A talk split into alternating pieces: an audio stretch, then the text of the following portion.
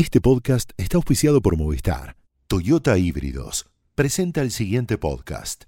Una forma diferente de informarse, una forma diferente de manejar, un motor eléctrico, uno naftero y una experiencia única y silenciosa de manejo. Estás escuchando La Nación Podcast. A continuación, Dolores Graña y Natalia Senko te presentan las mejores series de la actualidad en A pedido del público.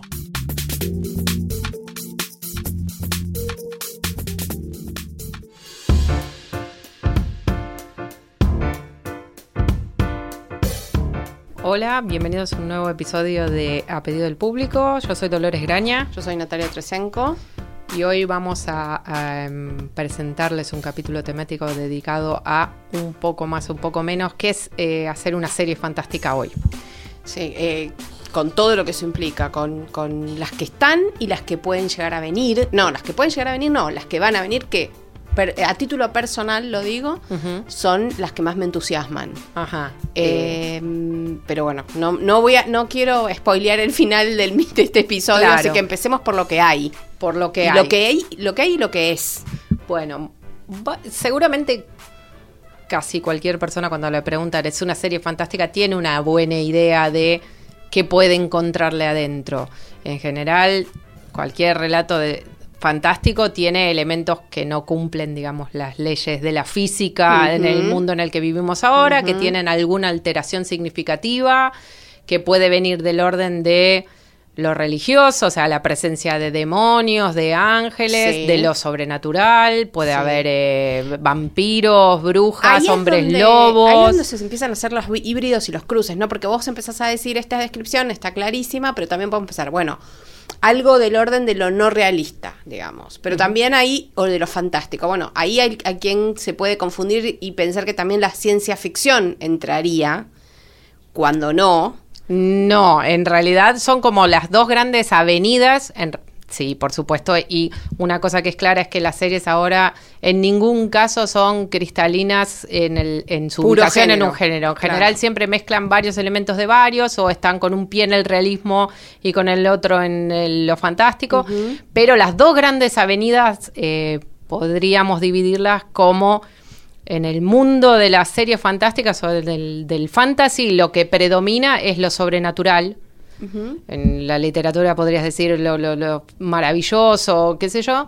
Y en la ciencia ficción lo que predomina es el avance de la ciencia y de la técnica. Claro, en general tiene que ver Sí. con eso. Sí, donde se cruza también, o donde hay bastante, digamos, intersección con lo fantástico es con el terror. Ahora cuando vos decías lo sobrenatural, eh, mm, me venían series como El Exorcista, que era un, la cancelaron, pero es una, una serie que estuvo muy bien durante el tiempo que duró, o, o esta, que ahora no me voy a acordar el nombre, que también la cancelaron sobre las posesiones demoníacas. Em, La profecía. no. The Omen. Eh, no, pero era eh, la que estaba Ah, produ- Damian, ¿no se llamaba? No, la que estaba producida por eh, la gente de The Walking Dead. eh, que estaba, Ah, eh, Outcast. Outcast, que tuvo dos temporadas y... Pero digo, ahí se cruza un poco lo claro, que... lo que tiene que ver es con el propósito. Digamos, si los protagonistas toman el, eh, el mundo en el que viven como parte de su, eh, de su normalidad, es una cosa, y cuando los protagonistas lo sufren o le temen como nosotros, es otra, digamos. Ahí el propósito anima al- al- a la clasificación del género. Claro. Pero vamos a ejemplos más sencillos.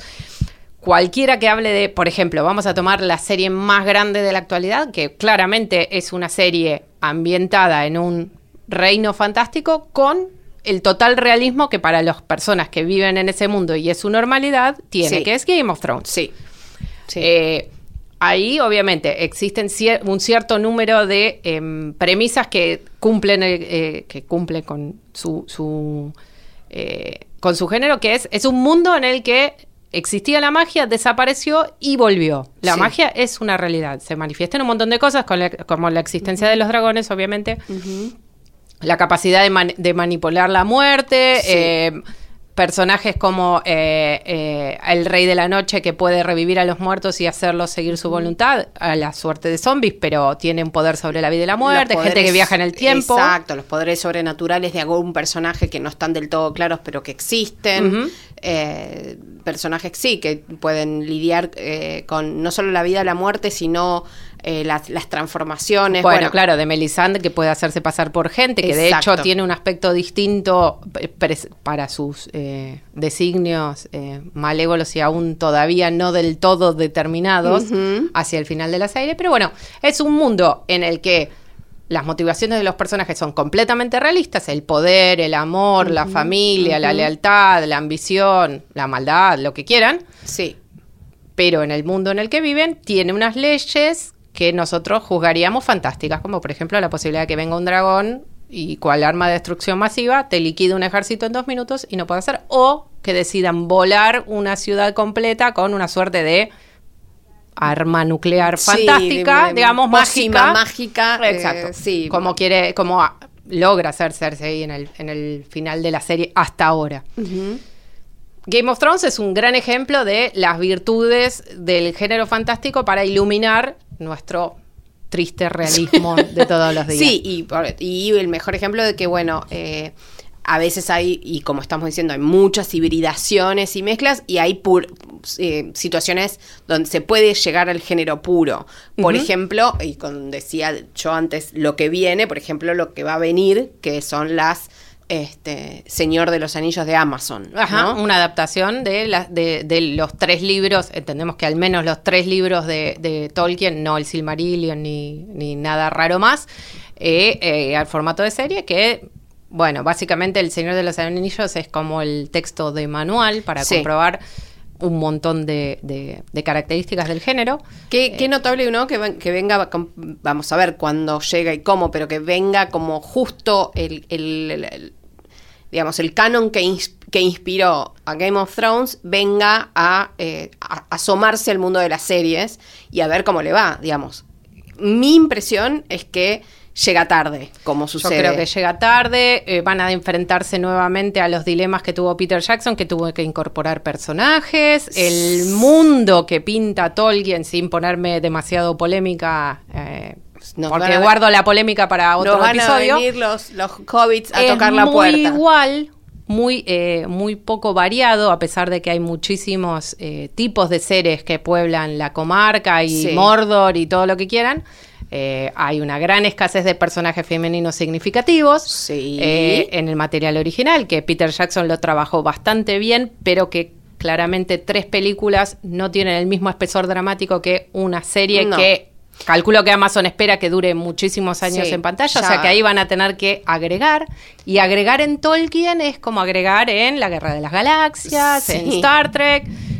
Es, muy difícil, es, muy difícil, es un riesgo. Mm, mm, y mm. como la serie viene con el respaldo, obviamente, de los herederos de Tolkien, ahí seguramente habrá una gran negociación, similar a la que tendrán seguramente con los herederos de C.S. Lewis para Netflix para hacer el, sus series ambientadas en el mundo de Narnia. Las crónicas de Narnia, sí, que también, ¿no? Es como... Trae mucha polémica. Otra vez yo diría, estamos llegando tarde en un mundo que tiende al secularismo, eh, quizás lo maravilloso, Narnia sería más bien, más que fantástico, maravilloso, sí. porque tiene una connotación más educativa y de moraleja que en no está presente del mismo modo en Tolkien. Ellos dos, obviamente, tanto Tolkien como C.S. Lewis, eran contemporáneos y amigos, eh, profesores en Oxford. Con puntos de vista. Tienen muy en común, muy de su época también. Sí. Eh, pero bueno, lo que se sabe, lo que ya vimos, lo que leímos, lo que se sabe de eh, las novelas de C.S. Lewis es que son alegorías cristianas y que bueno, vamos a ver cómo eso se transforma en no solo series como sí, sino también sino películas también originales. películas originales. Ese es el gran proyecto de Netflix. O sea, está claro que la fantasía eh, no, no aunque se mezcle, no termina nunca de desaparecer, que aparece también en formatos y conceptos nuevos. Eh, y a mí, no sé, lo que, lo que tenemos ahora, más allá de los ser puristas, es, por ejemplo, la mezcla con el policial, la mezcla con la comedia, la mezcla con el western. Y ahí... Te, eh, gracias por el centro. Por favor. Eh, una forma muy moderna de hacer el género fantástico es básicamente tomar algunos elementos enrolados en lo fantástico y cruzarlos con otros elementos de otros géneros que también tienen reglas, originalmente tenían reglas muy, muy estrictas como el western, eh, y meterlo todo en una batidora y encontrar algo completamente novedoso. Y el resultado es Wynonna Earp. Ujú, Es Wynonna Earp, que es una serie que está basada en, una, en un cómic eh, original, que lo que imagina es a la descendiente de Wyatt Earp, el famoso alguacil, que protagonizó miles de millones de películas. eh, y lo imagina la familia maldita por eh, la gente a la que eh, este Wyatt Earp atrapó y puso en la cárcel, que tienen una particularidad, en particularidad, perdón, no solo eran delincuentes, asesinos, ladrones, sino aparte demonios. Entonces, eh, esta maldición torna a todas las personas que capturó a lo largo de su historia, que creo que eran son 77 en el canon de la serie, condenados a volver a la vida una y otra vez después de que cada uno de los herederos del apellido los mata con una suerte de pistola mágica que los manda al infierno. Esto suena muy ridículo. Ahora, como decíamos antes, las, las reglas son estas. Sí. Después, todo lo que ocurre eh, corre con las reglas del realismo dramático más moderno. Entonces, Wynonna Earp, que es, es la creación de una, de una showrunner que se llama Emily Andras, que también eh, llevaba otra serie que es muy interesante también, que tiene que ver con el género fantástico, que se llama Lost Girl, que está también, si yo se los cuento así, les van a decir, ah, pff, qué ridículo, es la historia de una eh, joven que descubre, se de- despierta un día al lado de un amante muerto, sale corriendo, se escapa de su casa y descubre que en realidad es un súcubo. Y con eso descubre que el mundo está lleno de criaturas sobrenaturales, ella es una de ellas y demás, y su vida. Y además y su vida es buenísimo. Sí. Por supuesto que el género fantástico, como cualquier otro género con sus reglas específicas, ya sea las películas de superhéroes o los cómics o lo que fuera, Sí. uno tiene que eh, las reglas, hace la aceptación de las reglas Sí. es el boleto de entrada. Después Su- lo que ocurre adentro es otra. El juego es suspender todo tipo de cuestionamiento y eh, pedido de verosimilitud fuera de las reglas de la historia. Dentro, por supuesto, que como todo relato que debe llevarse adelante con una narrativa que tenga coherencia e interés, tiene que tener unas reglas que, cum- que cumplir. Cuando no las cumples, ahí es donde empezamos a tener problemas. Ahora, fuera de ese discurso creado para entretener, hay que suspender. Porque no, me, no, no, no, no es aceptable que alguien venga a decir, bueno, pero en realidad, ¿por qué emprendieron esa búsqueda si tenía poderes, si había un mago que podía conseguir el anillo en dos segundos? No. O sea, no. Te lo puedo explicar hasta que me quede sin voz. Hay que entender que esas son las reglas de ese relato. Si la compras, genial. Si no, anda a ver otra cosa.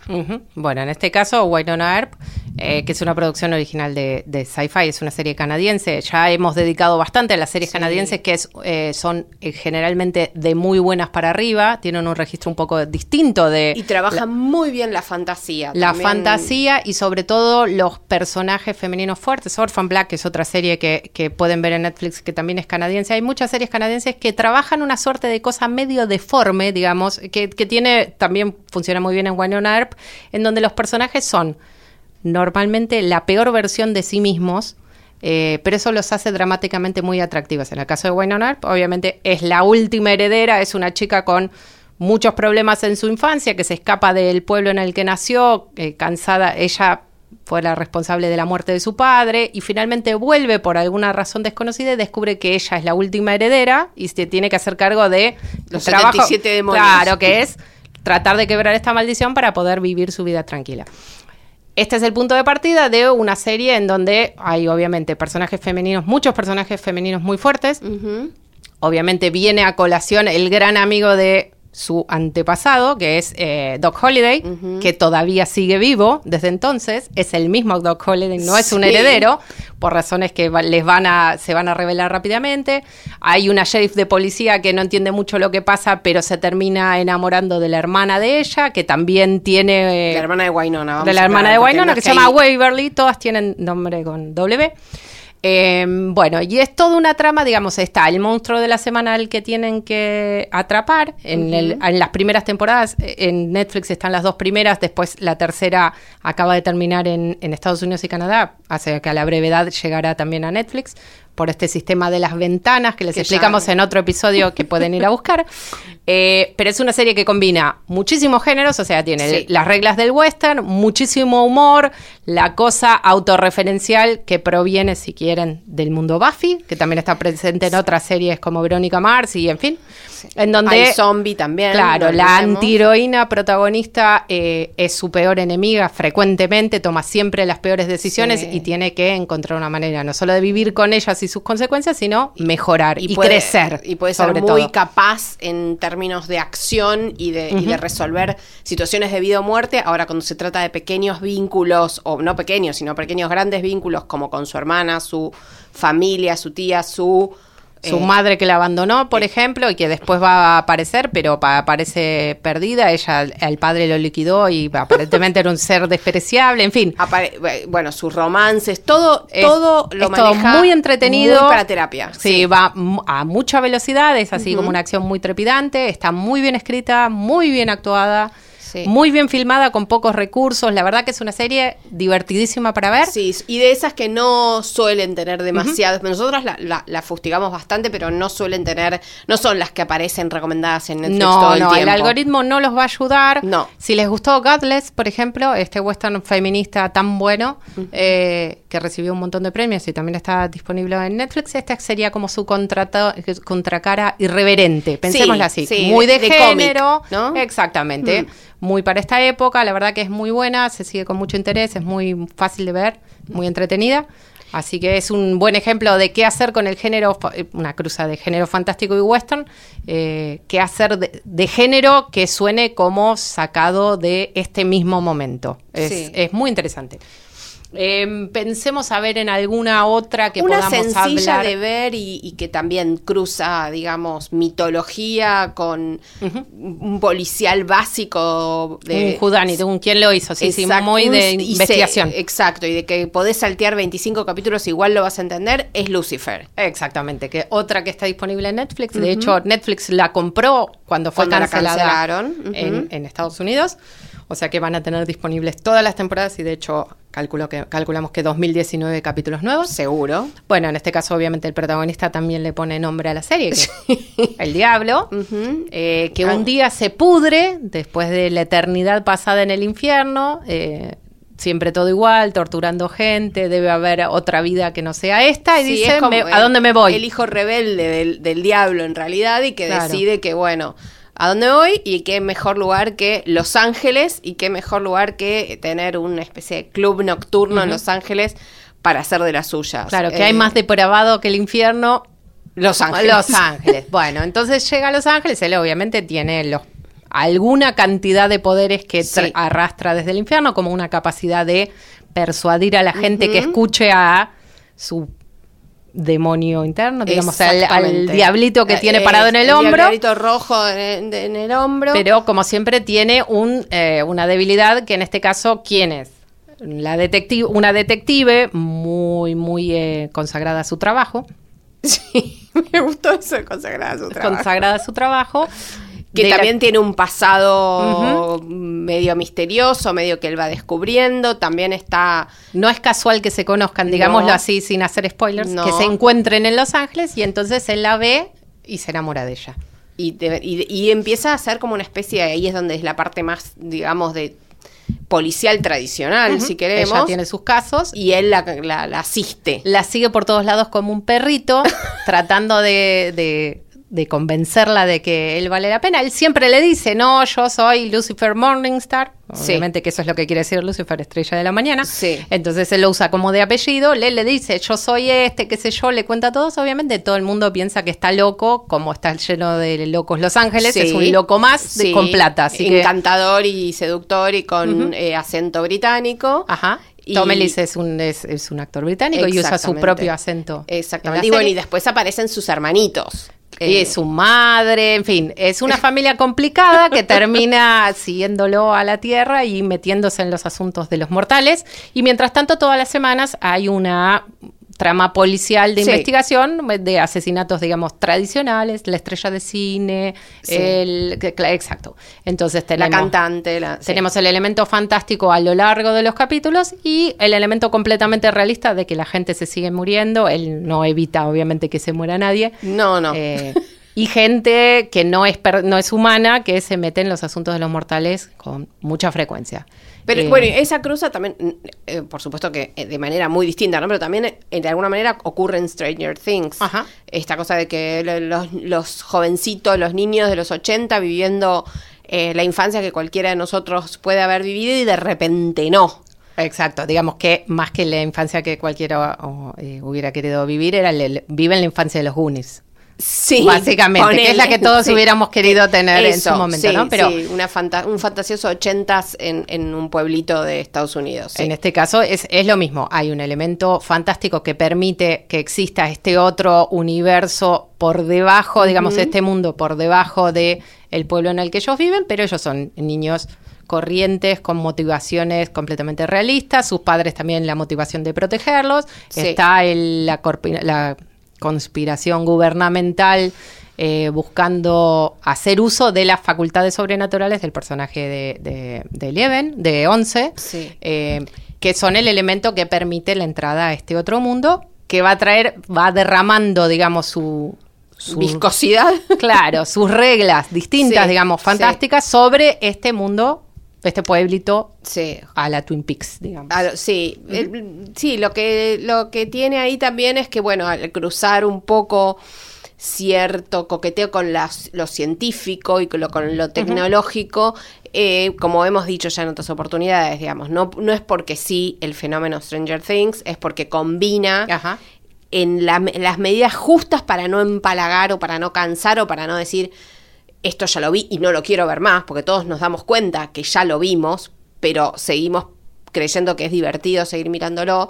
Todos estos elementos fantásticos, alguna cosita de ciencia ficción, alguna cosita de aventura, del, digamos, la- la- el gran género que prácticamente en los 80 era este, de todos los, los jueves de estreno y ahora es inexistente en, en la cartelera cinematográfica, Sí, que porque es se mudó a, a lo- a- se mudó al streaming, claramente. Se mudó al streaming, pero llevó, llevaron sus, llevó sus años que se mudaran al streaming. Hubo mucho tiempo de silencio absoluto del cine de aventuras o de las historias de aventuras y los relatos de aventuras. Lo, lo compensábamos tal vez, o alguno quiso compensarlo con los superhéroes o con esto, la fantasía to- de Tolkien, pero no, esto de eh, el cruce de la aventura de la gente, entre comillas, común, que se encuentra en una situación extraordinaria, no lo estábamos teniendo y esa es el- la fibra perfecta eh, que tocó, más que la fibra perfecta es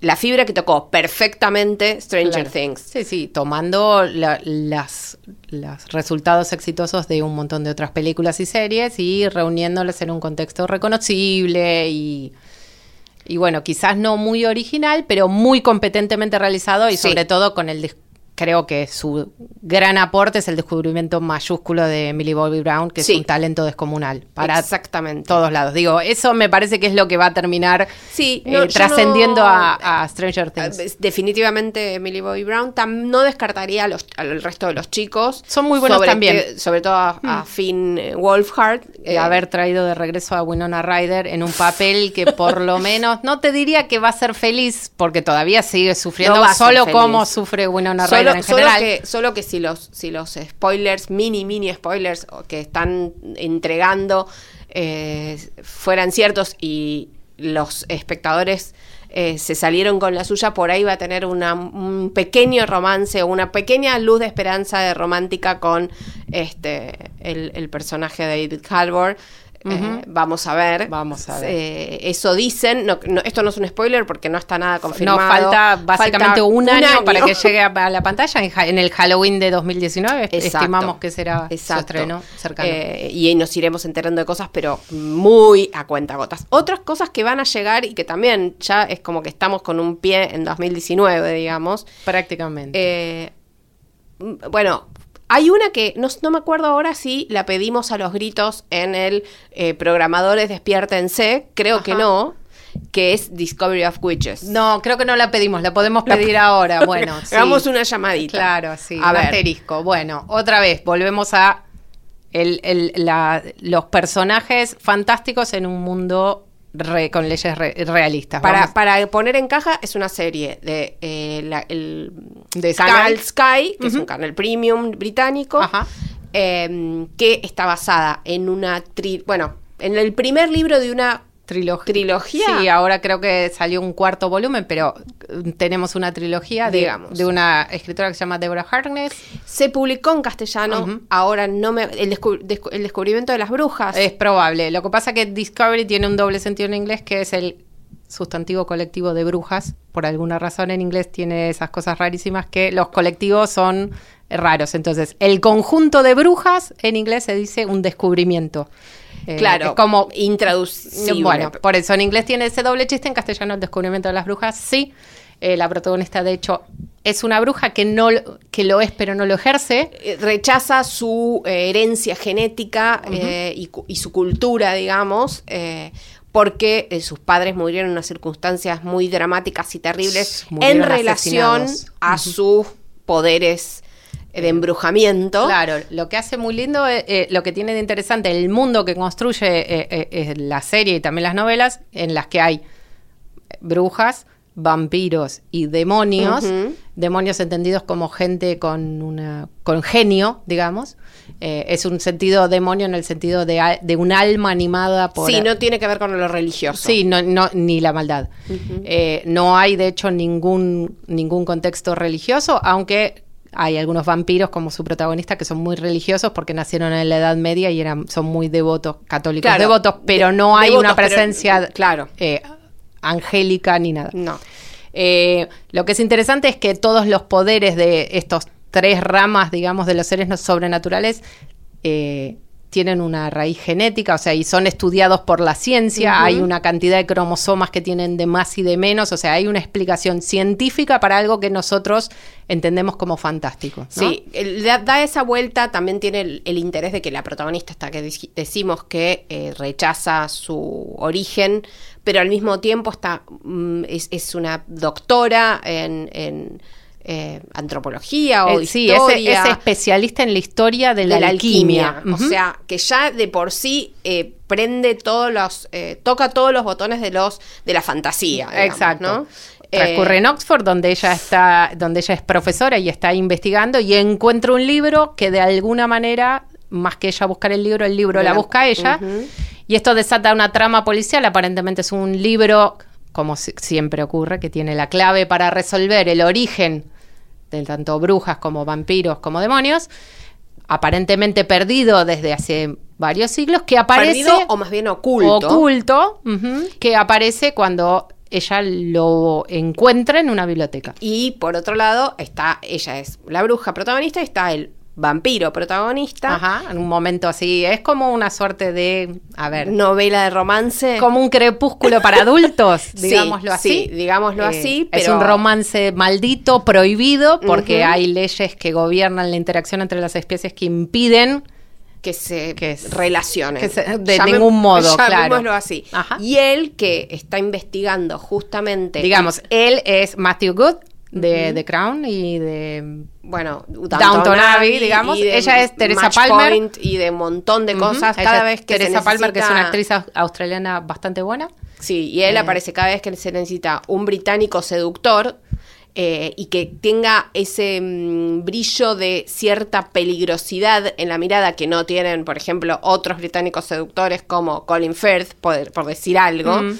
eh, lo llaman a Matthew Good. O sea, cuando tiene que ser un poquito al borde o pasado del borde, está Matthew Good. Ajá. Eh, lo interesante del personaje en este caso es que él está buscando ese libro porque lo que está sucediendo con los vampiros es que se están empezando a extinguir. Claro, todos las, la- digamos, el prólogo de, de esta serie que se estrenó hace muy poco en, Inglaterra. Y es que pedimos que alguien, que alguien sea- por favor compre. Ya tiene fecha confirmada en Estados Unidos para eh, Shudder, son como servicios de streaming de género, precisamente.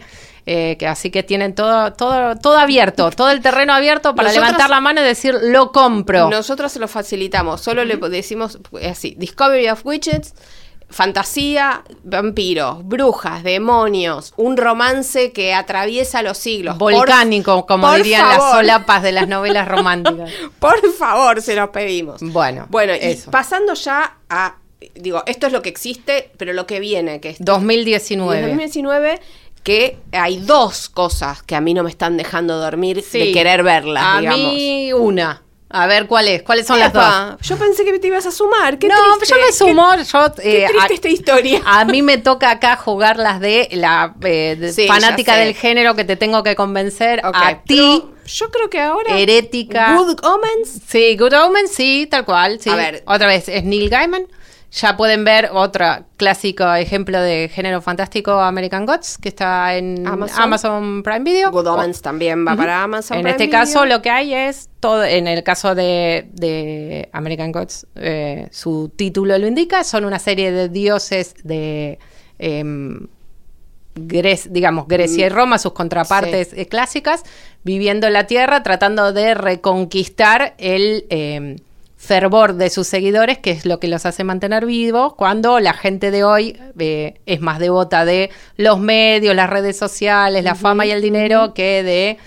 eh, Odín. Claro. Entonces, ese es el dilema, los viejos dioses y los nuevos dioses. En este caso de Good Omens es más bien una cosmovisión más cristiana en Sí. donde eh, se acerca el apocalipsis, el apocalipsis según lo entendemos por eh, el Nuevo Testamento. Eh, entonces hay un ángel y un demonio que deciden, bueno, ver a ver qué pueden hacer. Solo ese vínculo, solo ese vínculo entre David Tennant, David Tennant, ex Doctor Who. ex Doctor Who, Yo les voy tirando, ¿no? ex eh, tantas cosas. Ex tantas cosas. También Bueno, visto en Jessica Jones, no. el villano de Jessica Jones. O sea, David Genial. Tennant es un actor que en donde se lo ve está bien, incluso en, en- en proyectos, películas, series que lo rodean que no sean buenas, él siempre está perfecto. Y Michael... Shannon. Sh- no, Sh- no, Michael Sheen, perdón. Mm. Michael Sheen, yo también pensaba en Shannon. Michael Sheen, que son... Que eh, Michael Sheen es el eh, ángel. Ajá. Y David Tennant es un demonio. Y entre Michael Sheen, Masters of Sex. Sí, ¿no? El Doctor Masters de Masters of Sex. Exacto. eh, y bueno, y, y que ha hecho de eh, el primer ministro de eh, Gran Bretaña 25 veces. 25 veces, sí, es el dueño. De, de- de Blair. y bueno, es también un actor impresionante. Que por lo que, lo- obviamente por la historia y por el avance, es básicamente es la historia de, entre comillas, amistad entre Sí, sí, es las- como amigos hasta el fin del mundo, una cosa así, ¿no? pero que no Van- son amigos porque están del lado, de lados opuestos de, del bien y el mal, y finalmente tienen que unirse para salvar o que el, el apocalipsis no ocurra de la manera que está ocurriendo. Eso es Good Omens. Y después, otra que me sorprende que no, no No, no, es que este, este, aquí viene Ah. mi ficha. God Omens eh, me interesa, pero no es que estoy ahí tachando Ah, ok. los días del calendario. En este caso sí. Y lo que te interesa, que lo vamos a tener que decir muy rápido porque se nos va el episodio. Tenemos que parar de hablar tanto de cosas que nos interesan. Bueno, que es His Dark Materials, Exacto. que es eh, la trilogía de, eh, creo que aquí se llamó Luces del Norte, Sí. eh, de Philip Pullman. Es también un mundo fantástico en donde su regla principal es que cada ser humano tiene un alma visible que adapta hacia los demás la forma de un animal, como si fuera un familiar de las brujas. eh, que está unido por una cadena invisible al otro huma- al humano eh, con Que el que comparte. Entonces, sí. los seres humanos están Spirit acompa- animal, que le claro, están acompañados todo el tiempo físicamente por su propia alma, con que las que tienen diálogos y con la que pueden tocarse. eh, y este universo, bueno, ocurre en una, cer- una serie de conspiraciones. Hay una agrupación eh, Oscura. con malos, con designios eh, en contra, digamos, de la, del libre albedrío del ser humano, que es la, el propósito fundacional de las novelas de Philip Pullman. Nosotros tenemos la posibilidad de ser lo mejor y lo peor que podamos. En este caso, esta organización, que obviamente tuvo muchísimas críticas cuando eh, el ateísmo furimundo de Philip Pullman, un escritor Sí. británico muy bueno, por cierto, eh, empezaron a unir con línea de puntos acerca de a qué organización podía parecerse. Eh, Una organización que capta niños. y Ajá, que, que lo que hace una de las mayores eh, atrocidades que comete en las novelas y también un poco veladamente en la horrible adaptación de su primer volumen eh, es separar a los niños, hacer experimentos en estos niños que consisten en básicamente separar a los niños de su alma y ver qué ocurre. Eh, bueno, es una novela muy buena, está centrada en, en una niña, Lira, que es la que tiene una serie de peripecias y conoce el mundo y conoce a brujas y pelea contra la que ella no sabe que es su madre, que no tiene buenos designios acerca de su porvenir. No. En fin. Eh, claramente es una serie de novelas mucho mejor eh, adaptables como una serie, Sí. como una sola película, Es que, que- trata- había tratado de meter 20 cosas y nada le funcionó. Pretendía ser- terminar siendo una serie, pretendía, eh, digamos, ser la respuesta al final de El Señor de los Anillos en términos del final de la trilogía que hizo Peter Jackson, que después no fue tampoco el final porque fue el Hobbit, pero bueno, eso es otra historia. Eh, y no, la película no consiguió prácticamente nada de Tenía que- problemas de tono. Yo creo que tenía serios problemas precisamente de que las convicciones de la novela eran no eran traspasables. No, y tiene, porque además tiene la- un problema, y esto ya eh, lo discutiremos cuando se estrene, que es que está, tiene toda la apariencia y toda la estructura de un cuento, digamos, infantil o para jóvenes adultos, como se Sí. dice ahora, pero con una carga eh, tan fuerte, eh, ideológica, si se quiere, y dramática, que cuando trasladada al cine terminó resultando en algo eh, muy difícil to- eh, de tono y de a quién estaba a dirigir esa película. Sí. ¿Quién era quién era el el espectador? temor a ofender a un montón a las a las creencias Asustar. de los espectadores, a asustar porque es una de esas historias que a la vez de que es muy llevadera y muy ligera y muy muy maravillosa en el mejor sentido del término, tiene sus fuertes convicciones acerca de qué es el bien y qué es el mal y también no le no le evita al lector, aunque sea muy pequeño, de, eh, la presencia de la muerte, Exacto. de las consecuencias de los errores que cometemos, del daño que le podemos hacer a los demás cuando no tomamos en cuenta sus sentimientos, en fin. Sí, el abandono, bueno, una serie de cosas no es didáctica. muy trágicas. Exacto. Entonces, bueno, eso lo hacían, eh, lo hacen una serie más, lo hacen una serie mejor eh, conformada con todos sus elementos a lo largo de una serie larga de capítulos para que todas estas cuestiones estilísticas sean resueltas de un modo Seguramente. más complejo de lo que eran en la película, que por cierto, igual lo que tenía era una gran actuación de Nicole Kidman en el papel de Marisa Coulter, que es el nombre de la madre de Lira. Ella no sabe que su madre tiene un apellido distinto porque la abandonó al nacer. que Dato ahora, que ahora va a estar interpretada por Ruth Wilson, eh, que es una de las actrices muy buena, que ya fue la super mega villana eh, en Luther. en Luther. Eh, estuvo también en Affair. hasta ahora. Y que Eh, se fue de The Affair en un- en una- de una manera que todavía no está muy claro. Misteriosa, digamos. ¿Por qué? Y como se están yendo todos de Affair de todos modos. y que lo próximo que va a hacer, donde lo vamos a hacer, es que ya están filmando, ya están grabando este, His Dark Materials. Vamos a ver dónde la vamos a ver, cómo la vamos a ver, cuándo la vamos a ver, pero la vamos a ver. Espe- sí, claramente, pase lo que pase, así que tome Bueno, nota. Bueno, por- con esto los dejamos por hoy, después vamos a seguir agregándoles al canon fantástico barra ciencia ficción, que va a ser el sujeto de otro episodio aparte, Sí. porque con, Y con- otros, yo sí, diría. ya con Star Trek nos llevamos un capítulo entero. Ponele. Eh, nos vemos la próxima, que sigan bien. Hasta luego. Hasta luego. Esto fue A Pedido del Público, un podcast exclusivo de La Nación. Escucha todos los programas de La Nación Podcast en www.lanacion.com.ar. Suscríbete para no perderte ningún episodio. Estamos en Spotify, Apple Podcast, Google Podcast y en tu reproductor de podcast favorito. Seguí escuchando La Nación Podcast.